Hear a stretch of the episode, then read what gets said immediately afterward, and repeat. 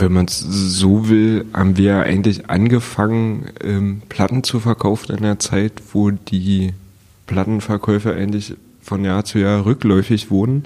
Der Vinylboom ist vor drei Jahren, vier Jahren äh, wieder entstanden.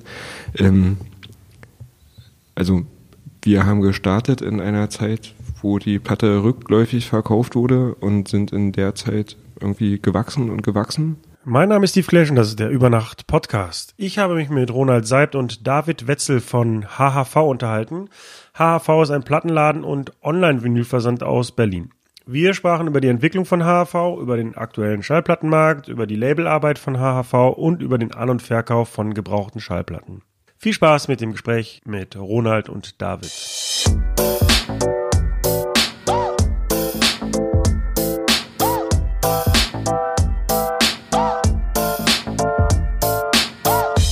Über Nacht mit Steve Clash.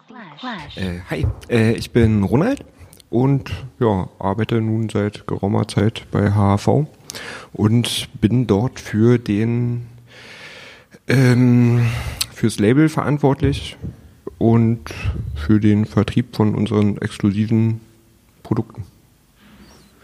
Äh, ich bin Dave, ich bin seitdem es HHV gibt irgendwie bei HHV und äh, habe eigentlich alles gemacht bei HHV, was man da so machen kann.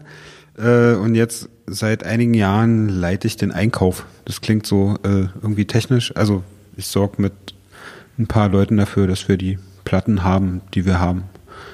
Und so ein bisschen Künstlerbetreuung und so beim Label mache ich auch. Ähm, HHV ist ja die Abkürzung von, von damals Hip-Hop-Vinyl und äh, man kann jetzt mal verkürzend sagen, dass ihr in einem Plattenladen arbeitet. Ähm, da können wir gleich noch gerne im Detail drauf eingehen, äh, nur schon mal zur Einordnung. Und ähm, das hat, habe ich gestern erfahren, also um, um das Jahr 2000 begonnen. 2002. Äh, schwer zu sagen, wann genau. Plus, minus. ähm, und mich würde jetzt erstmal interessieren, was habt ihr gemacht, bevor ihr, äh, also vor 2000, was ist so in eurem Leben passiert? Und was hat euch dann zur Musik gebracht letztlich?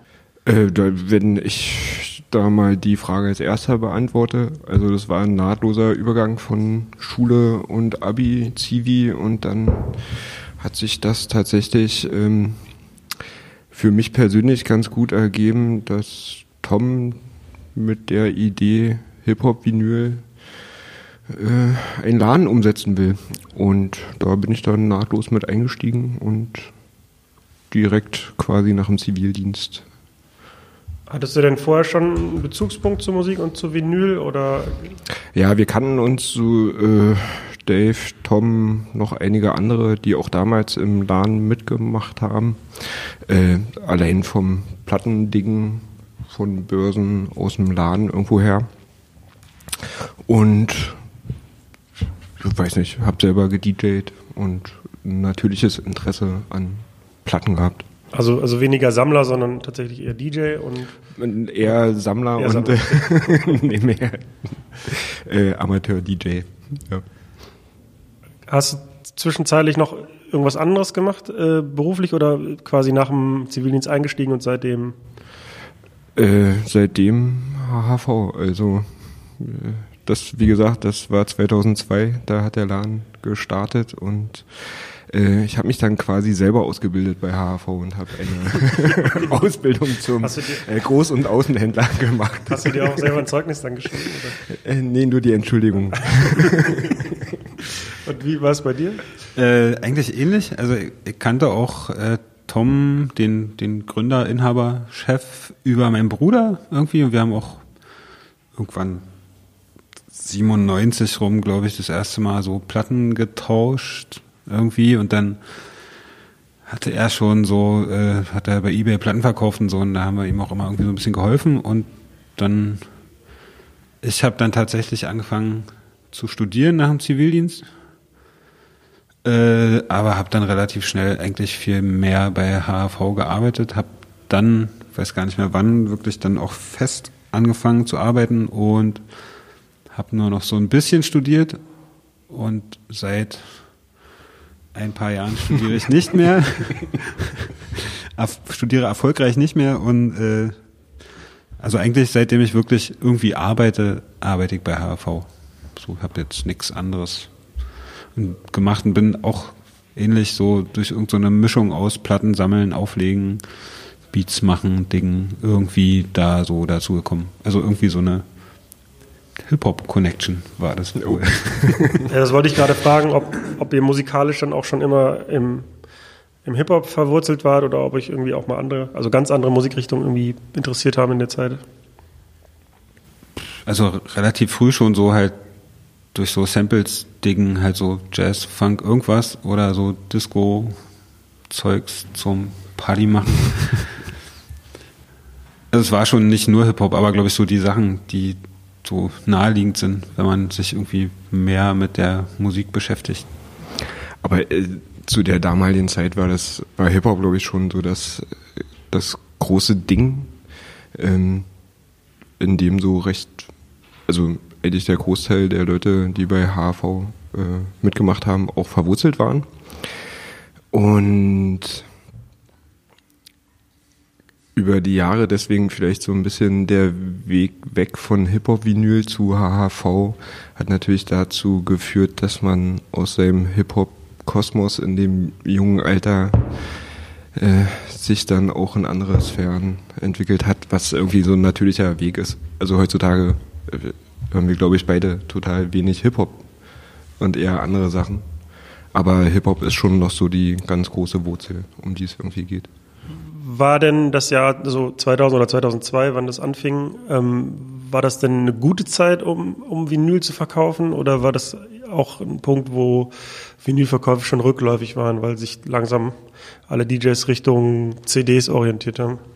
Also so aus meinem Gedächtnis heraus war es eher so die glaube, das war noch eine Zeit, wo, wo halt der Plattenladen an und für sich eine ganz andere Stellung hat, als er sie in der Zwischenzeit hatte. Klar, mittlerweile sprießen ja auch wieder Plattenläden, das ist ja auch alles ganz schön, aber zu der Zeit ähm, war es eher was Neues, ähm, was ja auch so gut funktioniert hat ähm, durch dieses ganze Internet-Ding. Ähm, quasi den Katalog, den man bei sich im Plattenladen hat, auch online anzubieten. Und das war, glaube ich, so der, der grundlegende Erfolg ähm, oder so die Schiene, warum es so äh, sich recht erfolgreich entwickelt hatte.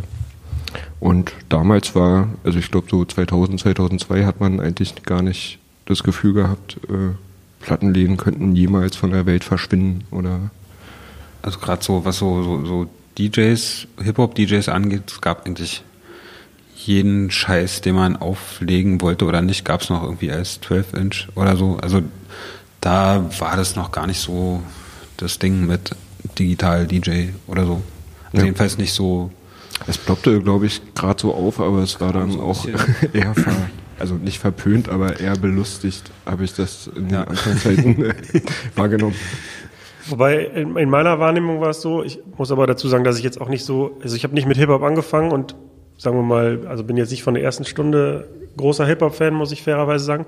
Aber ich, in meiner Wahrnehmung war es auch so, dass der Hip-Hop, also vor allen Dingen der deutsche Hip-Hop, sich in der Zeit ziemlich stark verändert hat. Also als dann weniger so diese alten Hasen wie Fünf Sterne Deluxe oder, oder Dendemann oder so ähm, präsent waren, sondern dann eher so plötzlich so Sachen wie Agro Berlin gesprießt sind und so. Und da ja euer Laden auch in Berlin ist. Ähm, ja, also erstens ist es auch so eure Wahrnehmung und hat das, hat das der Sache gut getan, dann ähm, also beim Plattenverkaufen? Was denn genau? Agro Berlin? Nee, nicht Agro Berlin im Einzelnen, aber äh, ja, also erstens habt ihr wahrgenommen, dass sich der Hip-Hop verändert hat in Deutschland und wie hat, also war das hilfreich für das Verkaufen? Also hat das bedeutet mehr Verkäufe, weniger Verkäufe oder war das einfach egal, welcher Hip-Hop gerade hip ist? Also ich muss mal fairerweise dazu sagen, dass zu der Zeit ähm, dieser, also deutscher Hip-Hop generell für uns, glaube ich, gar nicht so richtig wichtig war, weil ähm, der Fokus war wirklich so alles so Ami-mäßig. Und ähm, klar, man hat verfolgt, dass ein Dendemann damals auch schon so Solo-Alben rausgebracht hat und man hat diese Akku Berlin Nummer mitbekommen. Dadurch, dass sie aber vorwiegend eigentlich auf CDs unterwegs waren, war das auch gar nicht so ein, so ein Äh, also deutscher Hip-Hop, wie er jetzt auch äh, zuweilen für uns wichtig ist, ähm, war zu der Zeit eher, naja, das, das war so sehr stiefmütterlich von uns auch betrachtet. Ähm, die Entwicklung zu dem, oh, ich will mich nicht ver, also verheddern, aber so die Entwicklung, also heutzutage finde ich, gibt es coolen deutschen Hip-Hop, den ich auch total gerne höre. Ähm, was ich 2000 oder 2002 überhaupt gar nicht so wahrgenommen habe. Da war das eher, also war es lustig, dass Bushido äh, irgendwie mit seinem ersten Album da um die Ecke kam und das war dann so, hört man rein und findet man irgendwie cool, aber das war so für die Plattendigger eigentlich gar nicht so ein, so ein großes Ding, weil deutscher Hip-Hop da unter Plattensammlern und DJs eher, ja, weiß nicht, also so stiefmütterlich betrachtet wurde.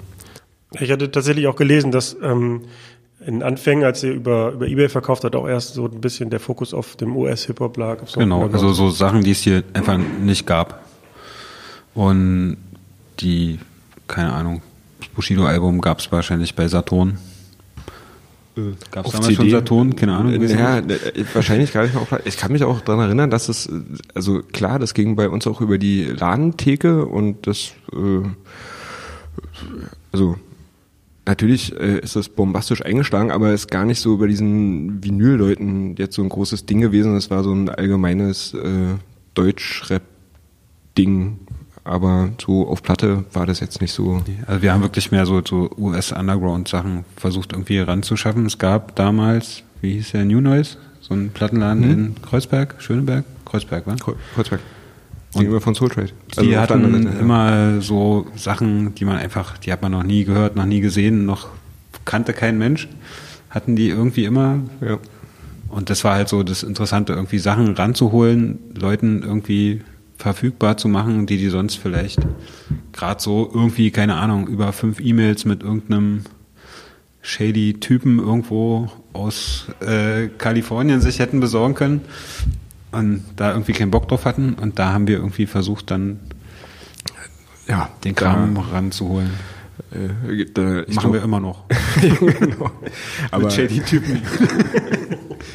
also zu der Zeit war es, glaube ich, auch gar nicht so ein, also kenn ich, kannte ich, also von mir selber aus kannte ich das auch, dass ich privat zu dem Zeitpunkt 2000 mir irgendwie noch innerlich in die Hose gemacht habe, irgendeine Platte irgendwo in Japan zu bestellen, ähm, weil man mit den Zollanforderungen vielleicht überfordert gewesen wäre oder so.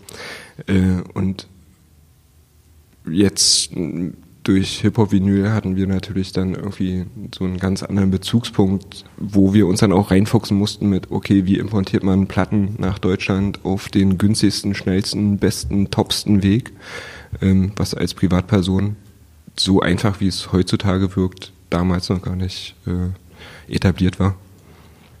War das auch so ein bisschen dann so das Alleinstellungsmerkmal und das, der Kern des Geschäftsmodells? Also nicht der Voll. Verkauf, sondern quasi die zu wissen, wie man sinnvoll importiert oder wie man das hinkriegt? Ähm, na, das war so das Kern, also unser Alltagswesen, so ein Learning by Doing, okay, wie kommt man, also man muss sich ja, man musste sich da reinfuchsen und das hat die ganze Sache auch für uns selber, glaube ich, total spannend gemacht. Ähm, äh, Gab es ja auch keinen, den man irgendwie fragen konnte, wie das geht. Also es war ja alles. Also natürlich konnte man irgendwie beim Zoll fragen, was da jetzt zu tun ist, so, aber wie man jetzt irgendwie von irgendeinem Shady-Typen in Kalifornien äh, Platten ranbekommt, musste man irgendwie ausprobieren. So. Ich nehme an, das ist heutzutage nicht mehr so, dass man in Kalifornien jemand anruft, und, sondern dass man das halt irgendwie offiziell von irgendeinem Vertrieb bestellt oder so? Äh, nö. nö. okay. Also wir immer noch versuchen da immer noch uns so weit wie möglich alleine zustellen, indem wir halt auch die Shady-Typen anschreiben und versuchen, deren Platten zu bekommen, wenn die für uns irgendwie interessant sind. Aber wir reden schon über neue Erscheinungen. Ja, ja, also, klar. Aber ähm, wie, wie kommt, also wie informiert man sich dann, welche man, das sind ja wahrscheinlich irgendwelche Raritäten oder so kleine Pressungen, die man halt nicht so locker kriegt. Wie, wie erfährt man dann davon, dass man genau die Platte jetzt importieren möchte? Also Ach, alle möglichen Internet-Varianten, äh, Social Media. Äh, viele Leute schreiben einen auch natürlich an, weil sie so wissen, okay, da könnte man vielleicht irgendwie Platten loswerden. Ähm, es ist so 50-50 eigentlich. Also entweder man, man guckt, findet irgendwas, schreibt die Leute an. Oft hat man auch mal Pech und die sind irgendwie nicht in der Lage, sowas abzuwickeln, aber das äh, äh, ist dann auch nicht so schlimm, wenn die das nicht wollen oder nicht können oder die schreiben einen halt selber an. Also viel läuft natürlich auch über normale Vertriebe, ganz klar. Aber ähm, so der Das Spezielle, das Spezielle, wo man ja- wirklich irgendwie Sachen findet, die auch für uns irgendwie interessant sind und die zum einen irgendwie Spaß machen, die ranzuholen und zum anderen natürlich auch das Ganze so ein bisschen besonders machen. Das ist schon nach wie vor Handarbeit, könnte man es nennen. Ähm, also HHV wurde ja als Hip-Hop-Vinyl, äh, habe ich gelesen, in der Garage gegründet. Ähm, in Berlin wahrscheinlich. Seid ihr auch Ur-Berliner oder zugezogen? Äh, ja, Ur- Ur-Berliner, nein, nicht zugezogen. Nicht zugezogen. Ur-Ur. Ähm, und ähm, ja, angefangen hat's in der Garage. Der Gründer heißt Thomas Ulrich, hatten wir gerade schon gesagt. Und der Vertrieb lief dann aus. Also nicht, nicht wirklich in der Garage, in seinem Wohnzimmer. oder so. okay. Da stand kein Auto. Ähm, und dann lief der Verkauf erstmal ausschließlich über Ebay. Eigentlich eher so über irgendwelche Listen, die so per Mail an irgendwelche Leute geschickt wurden. Wie genau, wo er da die Kontakte her hat, Also, keine das Ahnung. war so ein E-Mail-Pool. Da kam halt eine E-Mail, ja, ich hätte gerne, äh, weiß ich nicht, ein Exemplar von dem und dann wird es verschickt und Mhm, genau. ja, okay. Ähm, so, irgendwann habt ihr euch dann entschlossen, einen erstmal, ja, genau, einen physischen Plattenladen zu eröffnen, also einen richtigen Store und inklusive Internetversand. Ähm, Aber wie da jetzt genau die Abfolge war, weiß ich gar nicht mehr. Ob erst, ob es erst den Laden gab, dann gleichzeitig mit dem Laden den Webshop Ja, oder ja, ja, ja, ja, das kam so mehr. ziemlich gleichzeitig. Das Lager war im Keller von dem Laden. In der Niederbarnimstraße. Der Keller war so groß wie ein normaler Keller. Naja, da ist jetzt eine Fahrschule drin. Ist sie immer noch drin? Ja, vorher war, glaube ich, ein Friseur drin, jetzt eine Fahrschule. Also das, wer nicht da war, kann sich ungefähr vorstellen, wie klein das war. War wirklich ein ganz Ja. kleiner Laden. wie, wie riskant war der Schritt? Also war das so ein, war das so mutig oder war klar, also okay, wir haben so, wir verkaufen so viel Platten und die Nachfrage ist da, dass Leute auch in unseren Laden kommen? Ja, das war schon ein eher mutiger Schritt. Also ähm, dadurch, dass das Steckenpferd zu der Zeit ja wirklich so, also der Fokus war wirklich Hip-Hop, Hip-Hop, Hip-Hop. Und da gab's noch äh, zahlreiche ähm, etablierte Läden hier in Berlin, ähm, die aber eigentlich alle so im, im Westteil der Stadt waren. Äh, von daher war es schon irgendwie logisch oder ja, nicht logisch, aber äh, das, das Risiko irgendwie so halbwegs kalkulierbar, okay, wenn, wenn man da wirklich ähm, Power reinsteckt, dass man das auch gut über die Bühne bringt und die Leute auch hier im Ostteil der Stadt quasi ähm, bedienen kann. Äh, für Tom war es wahrscheinlich total aufregend, weil er das Risiko alleine trug, trägt und äh, ja, Es war insofern ein Risiko, weil es keiner von uns jemals schon mal gemacht hatte. Irgendwie. ja. Man weiß ja gar nicht, was einem da auf, was da auf einen zukommt, wenn man irgendwie auf einmal so einen Laden hat und Ja, ist natürlich das auch, ist so. auch Das, irgendwie alles eine normale Sache und jetzt nicht so ein Riesending, aber trotzdem, wer weiß, ne? man weiß ja nie, was da so Klar. passiert. Und wie schnell wurde dann klar, dass das ein Erfolg wird, also dass es Sinn gemacht hat? Äh, relativ schnell, also ich glaube, mit dem Umzug nach einem Jahr, nach einem Jahr mussten wir da raus. Das war einfach zu klein. weil es einfach nicht mehr ging. Und wie ist so das Verhältnis von den Plattenläden untereinander, also heutzutage und damals, weil du gerade sagtest, es gab noch andere, die da etabliert waren auf dem Markt. Haben die euch mit offenen Armen empfangen oder war es so, oh Gott, nicht noch ein Laden? Äh, das weiß ich so gar nicht. Äh, wie, also ich glaube, naja, seit, als, seitdem wir dann unseren eigenen Laden hatten, sind wir gar nicht mehr in die anderen Läden gegangen. Dr. Konkurrenzanalyse. Also es gibt jetzt nicht so eine Freundschaft, dass es einmal im Monat so einen Plattenladen-Stammtisch gibt, wo sich alle in die Arme fallen. Also Na, wir wurden dazu, glaube ich, noch nicht eingeladen. Also, wenn es den gibt, dann äh, weiß ich das nicht. Ähm, ich, also, vom Hörensagen hat man schon mitbekommen, dass es eher ähm, ähm, dass wir da nicht so mit offenen Armen empfangen wurden. Äh, das hing aber, glaube ich, wirklich hauptsächlich damit zusammen, dass wir, wie gesagt, die Ware ähm, online angeboten haben, wozu viele andere Läden in der Zeit eigentlich äh, also vielleicht keine Lust hatten oder ähm, so dieses Modell über Internet Schallplatten verkaufen nicht als so ertragreich äh, angesehen haben. Ich glaube, die, also wirklich zu der Zeit, es gab Läden, da war Freitag, Samstag so Dauerkundschaft drin. Das war noch so. Ja, Ja, dann, dass die Leute noch mit Platten aufgelegt haben. So, da Ja. DJ geht dann einfach jede Woche in den Laden und kauft sich seine fünf neuen Platten, die er am Wochenende auflegt. Ja. So eine Zeiten gab's mal. Ich erinnere mich auch noch. Also jedenfalls bei, bei so Hip-Hop, R&B, so Techno House ist ja schon immer so gewesen und ist ja auch immer noch so. Aber ich glaube, es gibt jetzt die, die wenigsten Hip-Hop-DJs gehen jetzt noch wirklich zum Auflegen Platten kaufen. Das ist, also die Platten gibt's auch gar nicht mehr, die jetzt in irgendwelchen, gibt's Hip-Hop-Clubs noch, die äh, in Hip-Hop-Clubs laufen würden. Die Platten gibt's auch gar nicht mehr. Nee. Also weiß ich nicht. Ich bin da raus. Keine Ahnung. Ja, genau, auf sie, auf diese Kundschaft oder auf die Struktur der, der Käufer komme ich auch gleich nochmal zu sprechen. Ähm, aber ich erinnere mich auch noch an die Zeit, als man tatsächlich dann vom Wochenende sich Platten gekauft hat und wenn man ein guter Kunde war, dann hat man auch sein eigenes Fach schon gehabt, wo, wo der Plattenverkäufer schon Sachen reinsortiert hat, die man vielleicht mögen könnte und gesaved hat, weil es gab ja auch kleine Auflagen, irgendwie 200er, 500er und wenn die weg waren, waren die weg. Es war halt dann Pech so. Ähm, aber nochmal, um auf das Internet zurückzukommen, ähm, also das war ja dann zwei, ja, ich meine 2003 oder wann habt ihr, wie auch immer, auf jeden Fall Anfang der 2000er. Ähm, da war es ja auch noch nicht so der Stand der Dinge im Internet, dass man sich einfach einen WordPress-Shop zusammenklickt und jetzt verkaufe ich online, sondern das war wahrscheinlich auch ein größerer Aufwand, irgendwie sich das so einen Shop, einen sicheren Shop entwickeln zu lassen, der dann auch stabil läuft irgendwie. Und das, ich denke mal, das könnte auch ein Grund dafür sein, dass nicht einfach jeder Plattenladen jetzt einen Online-Shop aufgebaut hat. Tom hatte vielfältig interessierte Freunde und da waren auch zwei Spitzenprogrammierer dabei. Die Brüder. Die Gebrüder, wie hießen sie? Hochmut. Hochmut hießen sie, ja. Äh, lief denn dann der Verkauf über Ebay parallel auch noch? Äh, ähm, ähm.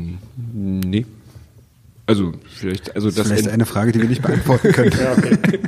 nee, äh, das, das entwickelte sich dann natürlich. Ich äh, ehrlich gesagt, da war ich nie so richtig drin. Ähm, ich, ist jetzt hier so raschelt das Bild, oder?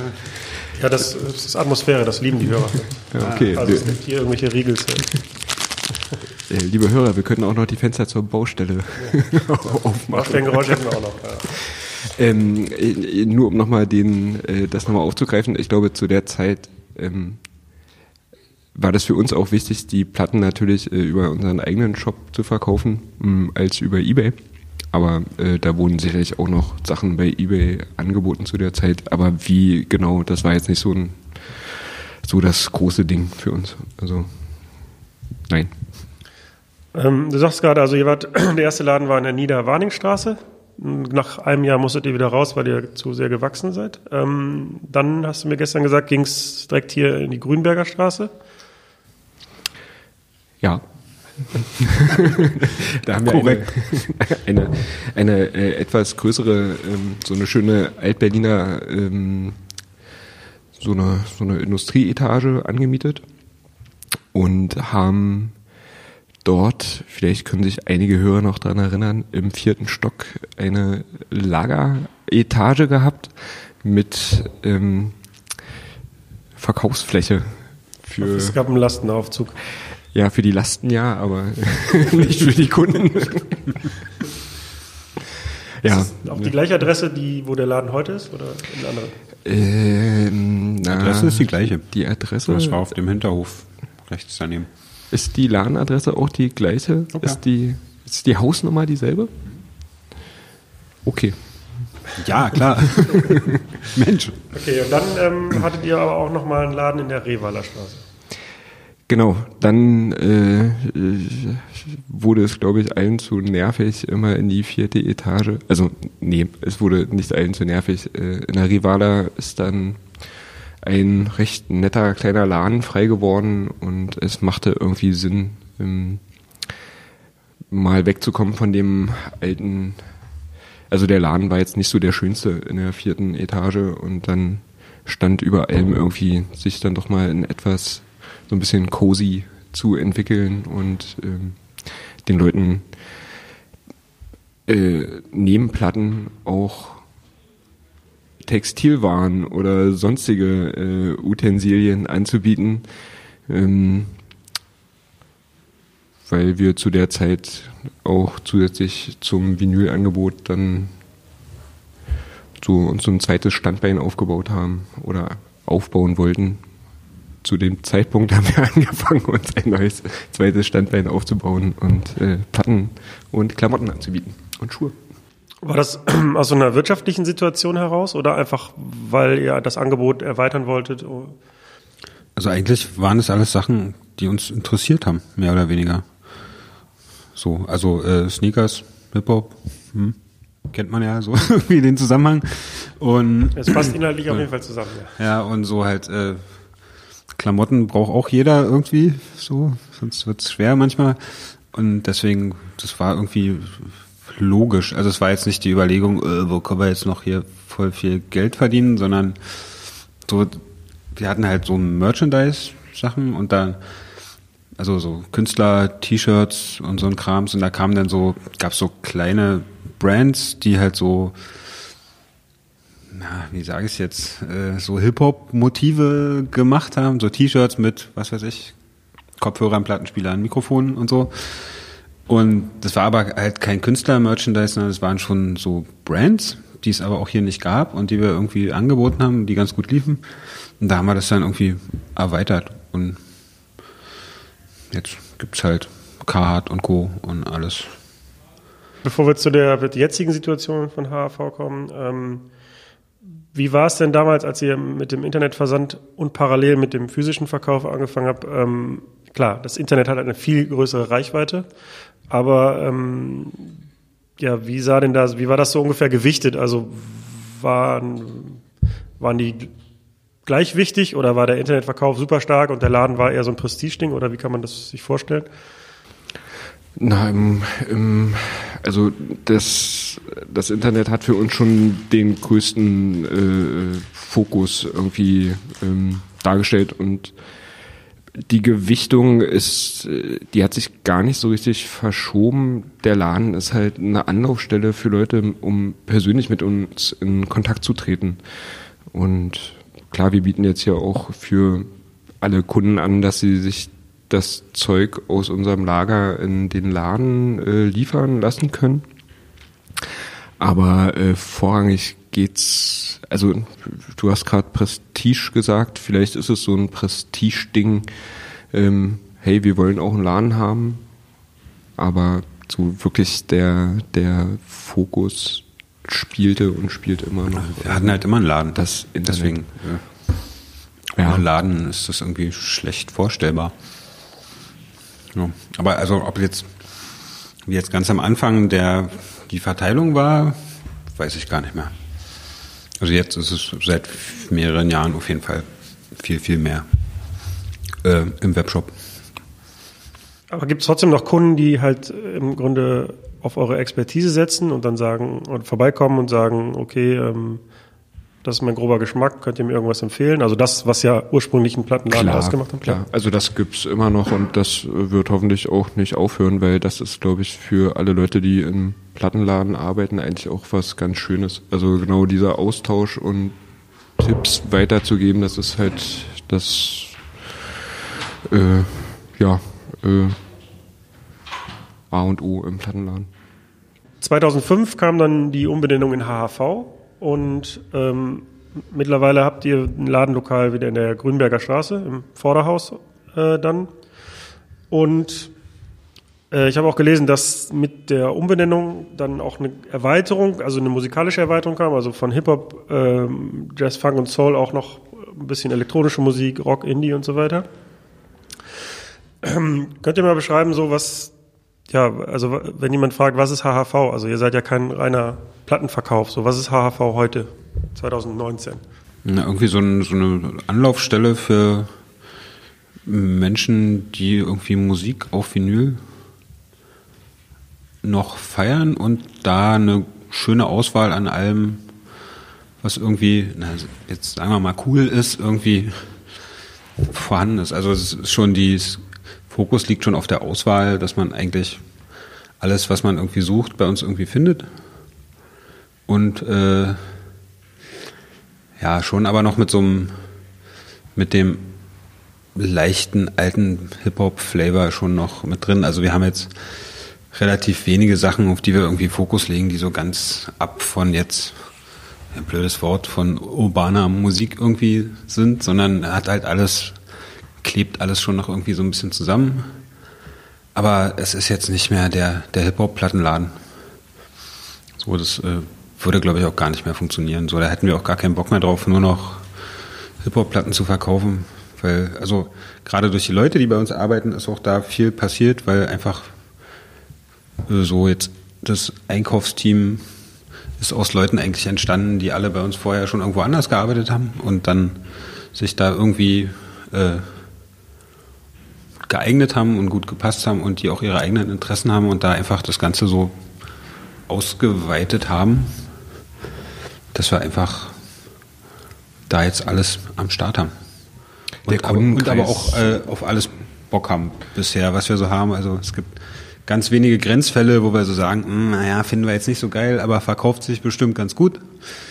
Und wir haben hier Kundenanfragen oder was, dann verkaufen wir es auch. Aber es ist schon so, dass wir die Sachen alle eigentlich selber auch ganz nice finden.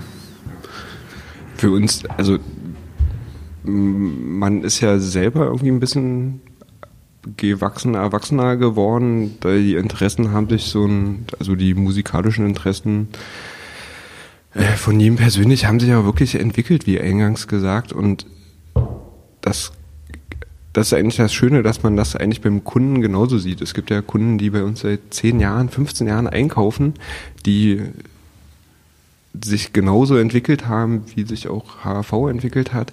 Und unsere Kunden bringen uns ja auch so viel Feedback mit, so, ey, die Platte ist cool, äh, der Künstler ist schön, äh, kauft die doch mal ein, bietet die doch mal an, ähm, dass man sich da natürlich, äh, ja, so, so natürlich entwickelt. Und dementsprechend das Sortiment. Hört ja auch eigentlich nicht auf. Also es gibt ja jeden Tag kommt hier irgendeine Mail rein mit irgendwas, was man noch nie gesehen, noch nie gehört hat. Äh,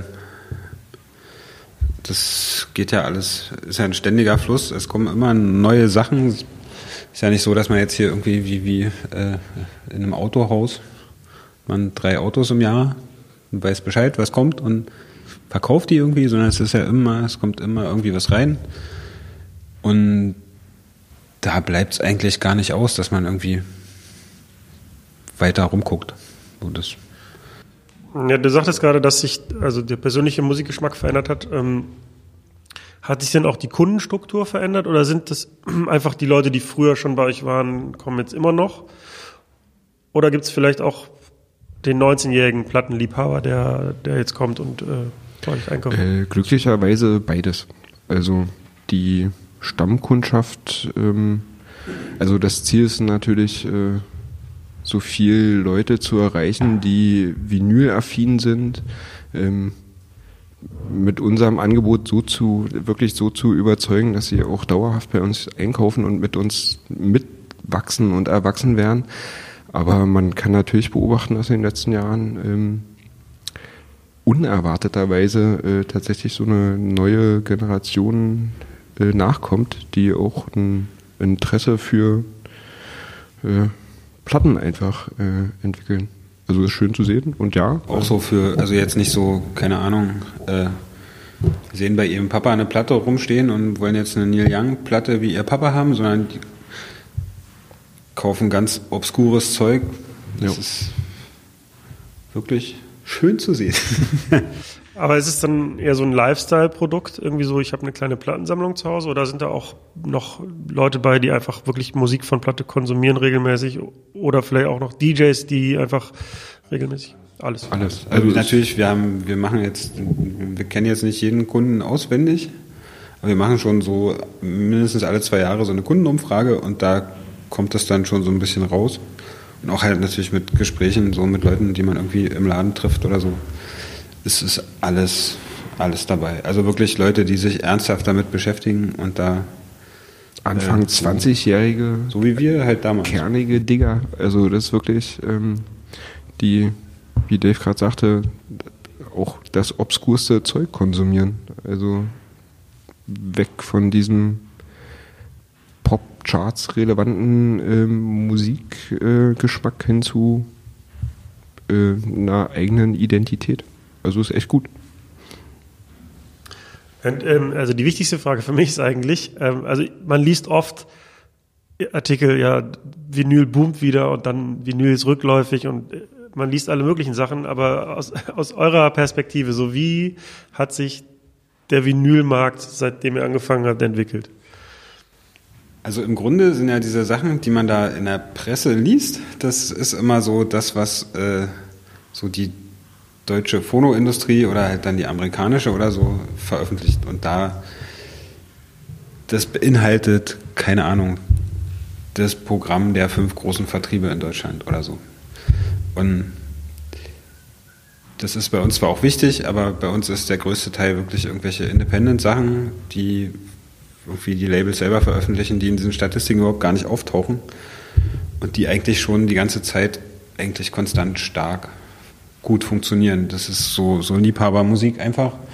Und dieser Boom, äh, also man merkt wir haben es auch gemerkt, so in diesen Boomjahren ging es dann vielleicht äh, ein bisschen aufwärts und dann diese Sachen, die dann nicht mehr boomen, dieser offizielle Zweig des, der deutschen Musikindustrie, das geht dann auch wieder so ein bisschen runter, aber im Grunde so das, was in diesen, keine Ahnung, Presseerklärungen der physischen Tonträgervertriebsmafia veröffentlicht wird, hat gar nicht so viel mit dem zu tun, was wir eigentlich verkaufen oder was bei uns gut funktioniert und gut läuft. Und das ist konstant so diese Independent, also Underground ist so ein blödes Wort, aber eigentlich ist es so Underground Independent Musik, die schon immer seitdem es uns gibt, eigentlich gut auf Vinyl funktioniert. Und wenn man es so will, haben wir eigentlich angefangen, ähm, Platten zu verkaufen in einer Zeit, wo die Plattenverkäufe eigentlich von Jahr zu Jahr rückläufig wurden. Der Vinylboom ist vor drei Jahren, vier Jahren äh, wieder entstanden. Ähm, also wir haben gestartet in einer Zeit, wo die Platte rückläufig verkauft wurde und sind in der Zeit irgendwie gewachsen und gewachsen, ähm, wo es für uns dann auch schon offensichtlich war, okay, es, äh, also vor 10, 15 Jahren hat man die ganze Zeit darüber lamentiert, oh, die Platte verschwindet vom Markt und irgendwas, was wir so nicht mitbekommen haben. Und das kann man vielleicht auch übertragen in die jetzige Zeit, wo der Vinylboom ist da. Klar, da hat man das so ein bisschen gemerkt. Ähm, und wenn der jetzt wieder vorbei ist, ähm, ich weiß nicht, also es, es gibt ja auch, an, also auf die der anderen Plattenkäufer Seite, sind nicht weg. also am anderen Spektrum von, also nicht die Seite mit diesen offiziellen Zahlen, sondern so das ganz andere, äh, merkt man ja auch, dass über die letzten Jahre viel, viel mehr so kleine Kleinstauflagen, private Leute pressen ihre Platten, sowas gibt's halt auch viel, viel mehr. Das ist auch vielleicht so ein Boom, äh, ups, äh, am anderen Ende der Fahnenstange oder wie man sagt, äh, der nirgendwo irgendwie dokumentiert ist, aber den, also man muss ja nur mal, keine Ahnung, Bandcamp oder so sich mal angucken. Da hat eigentlich jeder zweite Künstler hat irgendwo selber eine Platte gepresst. Ähm, das existiert auf jeden Fall. So, so eine Art, naja, was ist es? Ein, eine Flut, eine Release-Flut oder so an, weil es natürlich auch so, äh, glaube ich, die einzige Variante ist für irgendwie kleine Künstler ein bisschen Geld zu verdienen, einfach so direkt ihren Künstlern irgendwas anzubieten. Wo irgendein Vertrieb sagen würde, äh, da lohnt sich gar nicht, mit euch hier irgendwelche Geschäfte zu machen. Und so gibt's halt, das gab's ja halt auch schon immer, jetzt es gibt ja jetzt so diese, oder gibt's nicht jetzt, so diese Private Press Jazzplatten oder so, die jetzt 5000 Dollar kosten. So im Grunde sowas gibt's ja jetzt von jedem Künstler, der presst seine eigenen Platten. Ja. Mhm. haben sich verschiedene Genres denn unterschiedlich entwickelt? Also gibt es manchmal so Hypes, dass eine Saison, jetzt ist Deutschrap stark oder jetzt ist Soul und Funk wieder hip oder was ist Okay. äh, ähm, und euer äh, Laden liegt ja, sagen wir mal, in einem relativ touristischen Gebiet in Friedrichshain. Ist das auch relevant, dass irgendwie ein Tourist sich dann statt ein Stück Berliner Mauer vielleicht eher so eine Platte als, als Souvenir mit nach Hause nimmt? Äh, ja, also es ist schon erkennbar, dass so die, die, die Sachen, die sich im Laden gut verkaufen, schon so, ja, so, so Souvenir, also jetzt ist blöd, auch wieder ein blödes Wort, so Souvenirplatten sind, also irgendwie, keine Ahnung, erste Wu-Tang-Album oder so, also so eine Platte, die man sich mal so kauft, wenn man in den Laden geht und denkt, Mensch, Jetzt bin ich hier in Berlin, da kaufe ich mir die Wu-Tang-Platte, ganz klar. Also, äh, es unterscheidet sich schon so ein bisschen. Mm, also das sind jetzt nicht die Sachen, die bei uns äh, im Shop jetzt, im Webshop ständig nur äh, wie geschnitten Brot weggehen. Da sind es halt eher die aktuellen Sachen. Und im Laden sieht man schon, also da gehen die aktuellen Sachen auch, aber da verkaufen sich auch mehr so Klassiker, die jetzt, glaube ich, nicht der diggende Nerd holt, der jede Woche bei uns gucken kommt. Vielleicht einmal zu Weihnachten für Mama, aber sonst sieht man schon, ja, dass da Touris ja. ein- und ausgehen. Also neben dem Verkauf von, von Schallplatten und Technik und Fashion ähm, bietet ihr auch Labelarbeit an? Für die Leute, die sich nicht so genau vorstellen können, was das bedeutet, könnt ihr das mal erklären? Ähm, das alles entstand auch in, in den Anfangsjahren von, von HHV, ähm, dass für uns selber, ähm, da, liefen uns immer irgendwelche Releases über den Weg, die es zu der Zeit nur auf CD gab oder nie auf Platte. Und ähm, das wollten wir ändern. Und deswegen haben wir dann irgendwann angefangen, ähm, uns mit Künstlern äh, ja, äh, auszutauschen, anzufragen, ob wir deren CD nicht auf Platte pressen können und haben uns die Lizenzen besorgt und sind quasi in, die, in, in so eine kleine Labelarbeit mit reingerutscht, ähm, was sich dann über die Jahre so, so äh, schön entwickelt hat, dass wir mittlerweile ähm, ja, in der Lage sind, Künstlern so ein Rundum-Paket anzubieten. Das heißt, Plattenpressen, deren Musik digital zu vertreiben, die Platten dann selber über unseren Webshop zu vertreiben oder auch mit anderen Vertrieben, ähm, ja, äh, äh, das Projekte zu starten. Das heißt, ihr lasst die Platte produzieren, also erstmal äh, die Musik halt wahrscheinlich vinyltauglich mastern. Genau. Das ist ja ein anderes Mastering als jetzt für einen digitalen Verkauf. Ähm, ihr lasst die Platte pressen, ihr kümmert euch, dass ein Cover erstellt wird, eine Hülle. Das machen wir alles in Absprache mit dem Künstler. Entweder ähm, nutzen wir unsere äh, hauseigenen Grafiker oder äh, Grafiker, mit denen man über die Jahre so in Kontakt getreten ist. Das Vinylmaster wird erstellt von unserem langjährigen ähm, Engineer in Hamburg, Sven Friedrichs. Und der schneidet selber auch, ähm, also er macht den Vinylschnitt auch selbst und das wird dann ans Presswerk übergeben. Und die lassen also der, dann die der Rolling sozusagen oder der, hm, der genau. das Master. Äh, genau. Ja. Ähm, Stichwort Presswerke, das sind ja, ja die Fabriken in Anführungsstrichen, die die Schallplatten herstellen. Ähm, auch da liest man, dass es immer weniger gibt und vor allen Dingen nicht nur Maschinen, sondern auch Leute mit Expertise, die in der Lage sind, sowas zu machen. Ist es schwieriger geworden? Gibt es weniger Kapazitäten? Ähm, vom Gefühl her wurde das so in den letzten ein, zwei Jahren wieder aufgefangen. Also ähm, ja, davon las und hörte ich auch. Aber ähm, ich würde behaupten wollen, dass sich so ein bisschen der Markt entspannt hat. Zumindest merke ich das so bei den Presswerken, mit denen wir zusammenarbeiten, dass die Lieferzeiten sich jetzt wieder wesentlich gebessert haben. Das mag vielleicht daran liegen, dass sie vielleicht irgendwo in Asien oder Osteuropa noch neue Maschinen wiedergefunden haben und arbeitstauglich gemacht haben. Ähm, oder einfach durch diesen schon angesprochenen Vinylboom sie selber gemerkt haben, okay, wir müssen unsere Kapazitäten erhöhen, haben mehr Leute eingestellt, angelernt. Ähm, ich würde vom Gefühl her sagen, dass sich die Lage aktuell entspannt hat. Und äh, hin und wieder bekommt man auch mit, dass so neue Presswerke ähm, äh, sich auf den Markt drängen. Ja. Wie lange ist so eine Vorlaufzeit? Also von dem Moment, wo man das abschickt, bis das physisch im, in der Post bei mir landet? In der Post bei dir als äh, Endkunde? Nee, nee, oder? als, als HHV. als HHV. Ähm, äh, bei unserem Presswerk äh, liegt es gerade so, weiß nicht, zwischen sechs und acht Wochen. Äh, es gibt aber auch Presswerke, die es in vier Wochen äh, schaffen. Ähm, ich denke auch für äh, größere Unternehmen wie jetzt Universal oder so, die wirklich eigene Slots haben, da dauert das zuweilen zwei Wochen. Ja. Ja, das wollte ich fragen, ob man, wenn man ein großer Abnehmer ist, dann auch bevorzugt behandelt wird. Ja. ja. Könnte ich jetzt als Privatmensch äh, Stück produzieren und mir überlegen, da hätte ich jetzt gern irgendwie eine kleine Auflage von und könnte ich dann einfach beim Presswerk anrufen und sagen, hier ist mein Vinylmaster, könnt ihr mir das machen? Oder Probier's doch mal.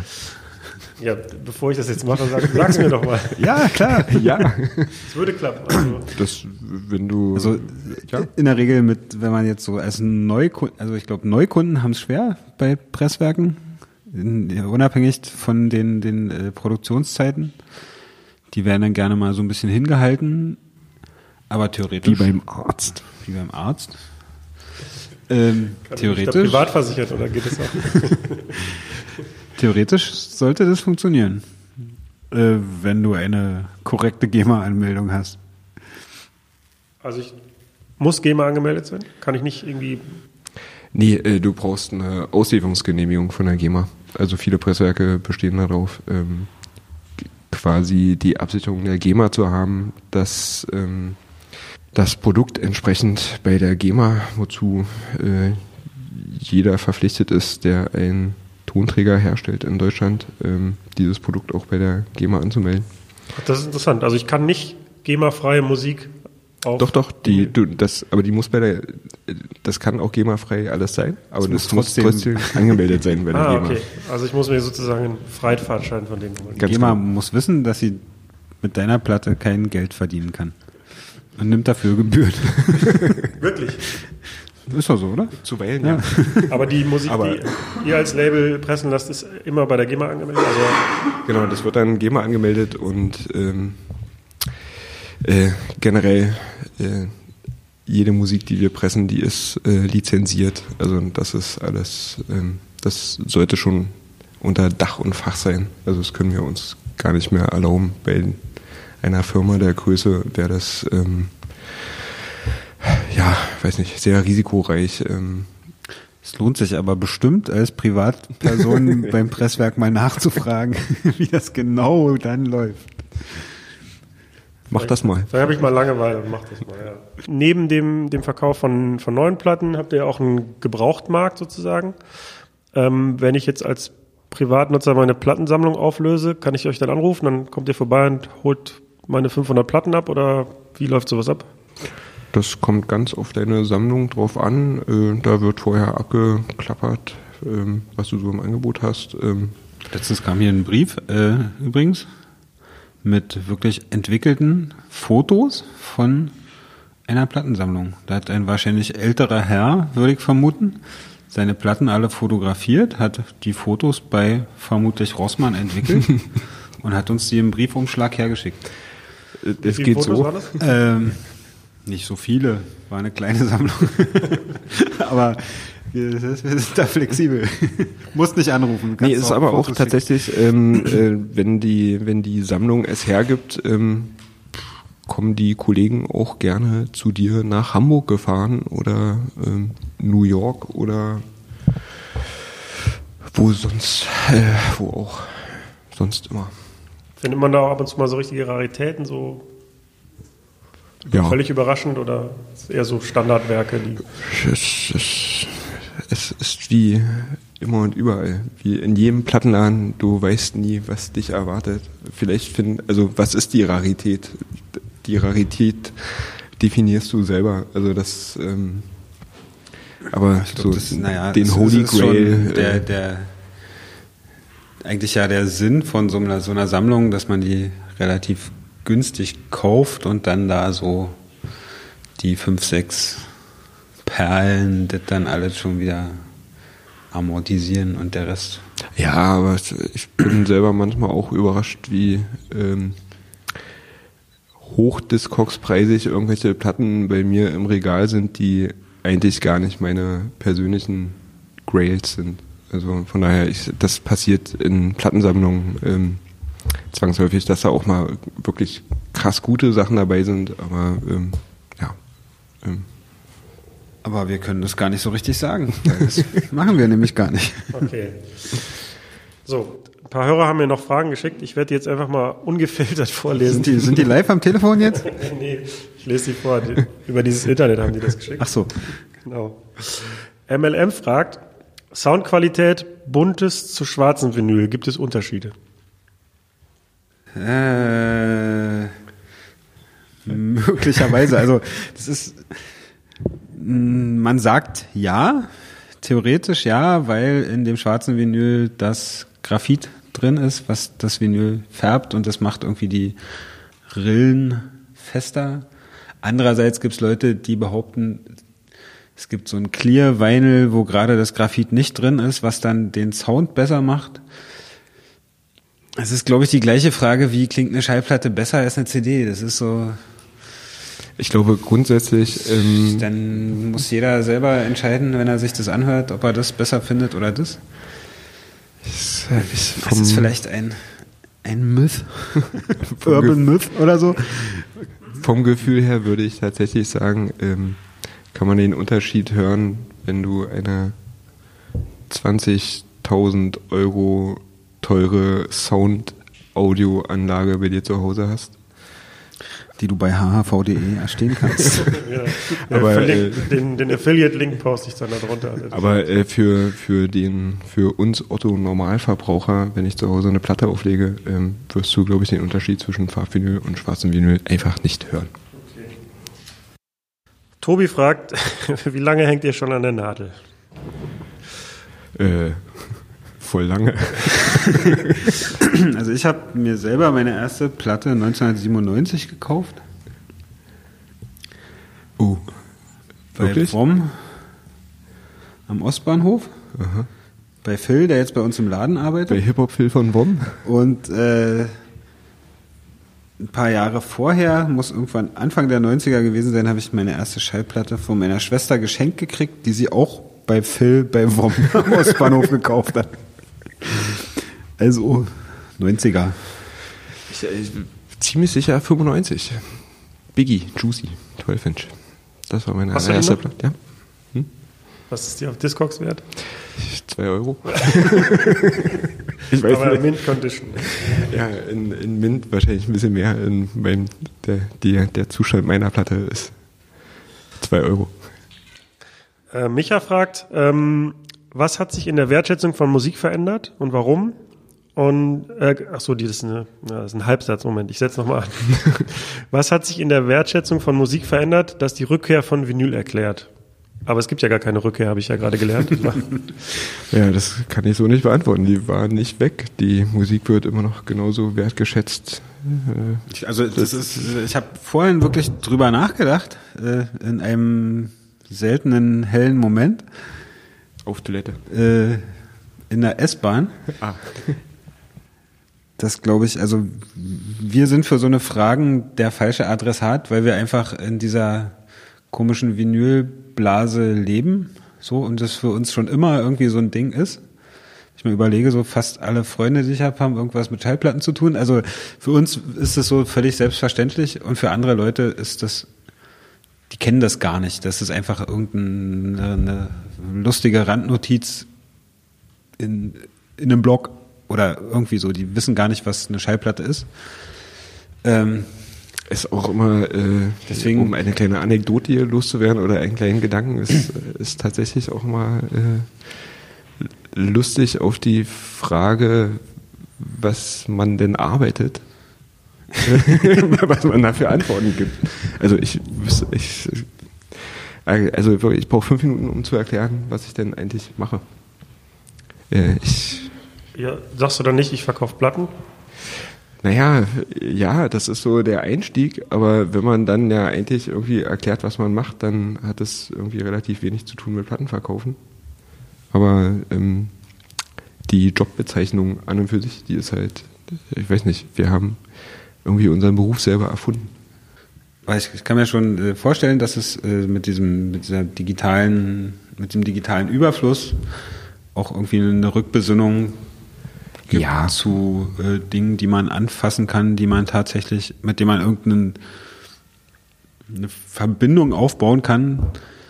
So, das hat eine Schallplatte einfach. Das muss man nicht irgendwie neu erfinden oder so. Ist jetzt kein kein Start-up-Schallplatte, das man mit irgendeiner geilen Geschichte beladen muss. Die Schallplatte ist halt einfach so ein. Aber irgendwie ist es so normal, dass ich mir darüber gar keine Gedanken Ja. mache, äh, ob, also was, ich, ich, Schallplatte halt. ist irgendwie normal. Äh, letzte Frage von Silvana, das geht in eine ähnliche Richtung. Sie möchte wissen, ähm, ob ihr diesen Vinylboom als langfristig betrachtet oder ob ihr denkt, dass irgendwann wieder, dass es wieder abflacht und dann die CD, Minidisc oder Kassette wiederkommen könnte äh, oder nur noch digital. Und ob ihr an irgendeinem Ereignis festmachen könnt, dass Vinyl plötzlich so beliebt ist. Das ist ja im Grunde eine ähnliche Frage. Vielleicht der Record Store Day, der aber auch irgendwie nur. Also das erreicht ja Leute, die sowieso Platten Ja. sammeln. Also Also es wird vermutlich so sein, dass vielleicht die Platten aus dem Mediamarkt und aus dem Saturn wieder verschwinden. Aus dem Urban Outfitters vielleicht Aus auch. dem Urban Outfitters vielleicht auch. Oder aber jetzt so, so Plattenläden. wo sollten denn auch diese ganzen Platten hin? Wo sollen die Platten hin? Wo sollen die Leute hin, die im Plattenladen arbeiten? Wer soll, was sollen die Läden rein? Mehr Cafés und Frühstücksläden brauchen wir hier auch nicht mehr. Also es wird wahrscheinlich, also ich, ich weiß nicht, ob der Boom jetzt schon vorbei ist oder äh, ob, also das wird in Wellen passieren irgendwann. Dann ist der Boom jetzt vorbei und in zehn Jahren. Also ich glaube, dieser, dieser Medialbericht, der Boom, von dem medial berichtet wird, äh, der könnte bald auch vorbei sein. Aber so die, Weil die Medien nicht mehr davon berichten.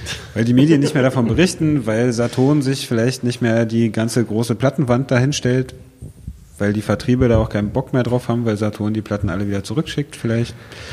Ähm, Dave, du hast es doch im Kopf. Was ist der, das ist der Marktanteil der Schallplatte im Verkauf? Bei HHV Nee, äh, weltweit.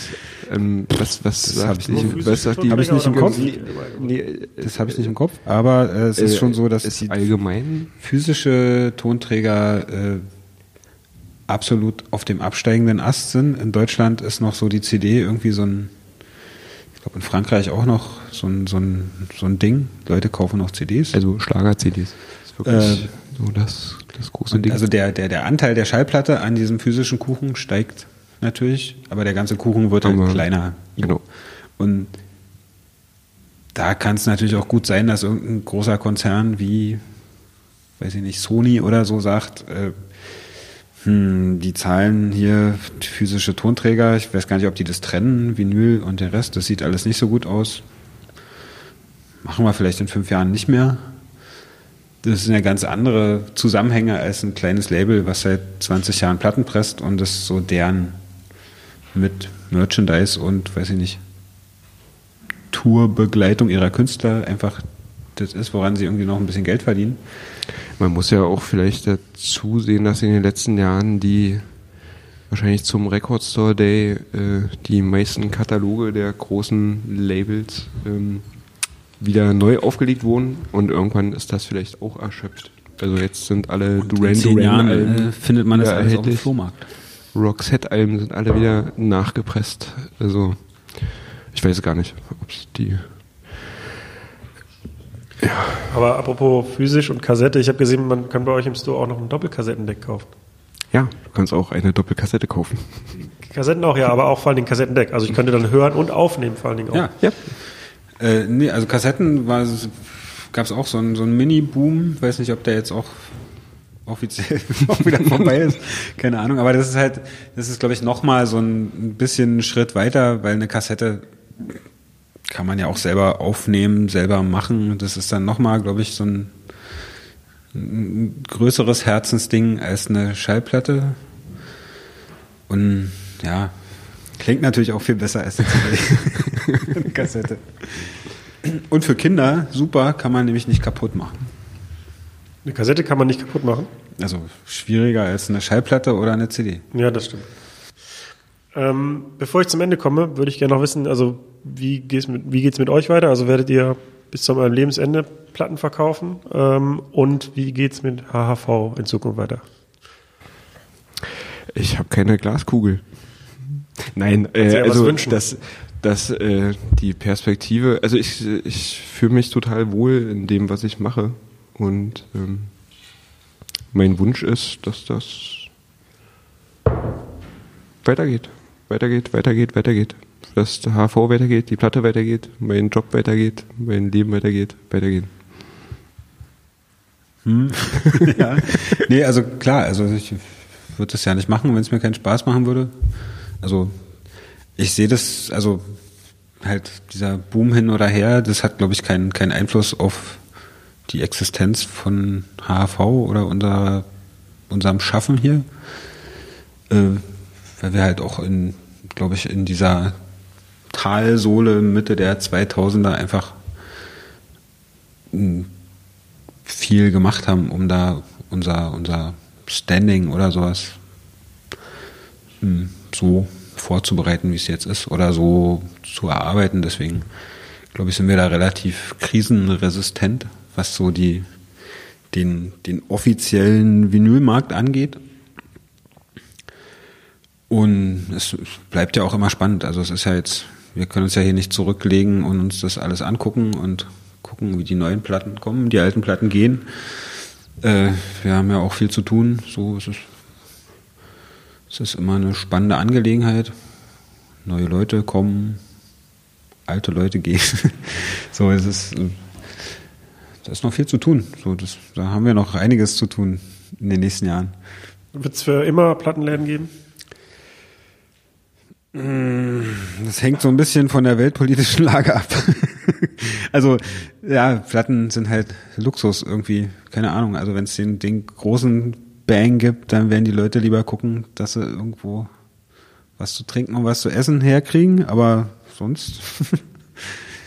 ja, nee, also es ist, glaube ich, so, so, dass der auch so ein, was ich ja vorher schon meinte, so, für uns ist das so völlig selbstverständlich. Für andere Leute ist es, glaube ich, so ein, so ein Luxusgegenstand oder irgendwas, was eigentlich gar nicht notwendig ist.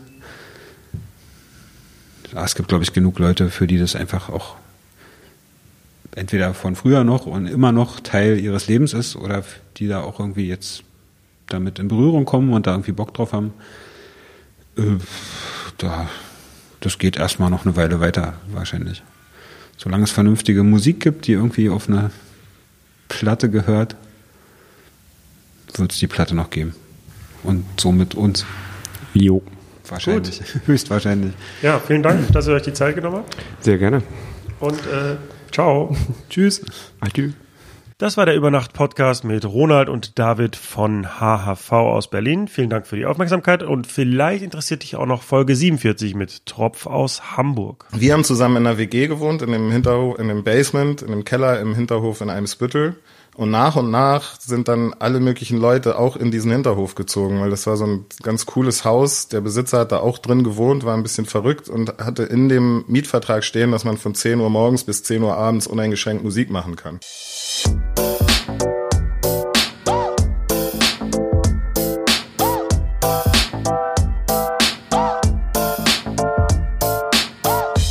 Über Nacht mit. Steve Clash. Clash.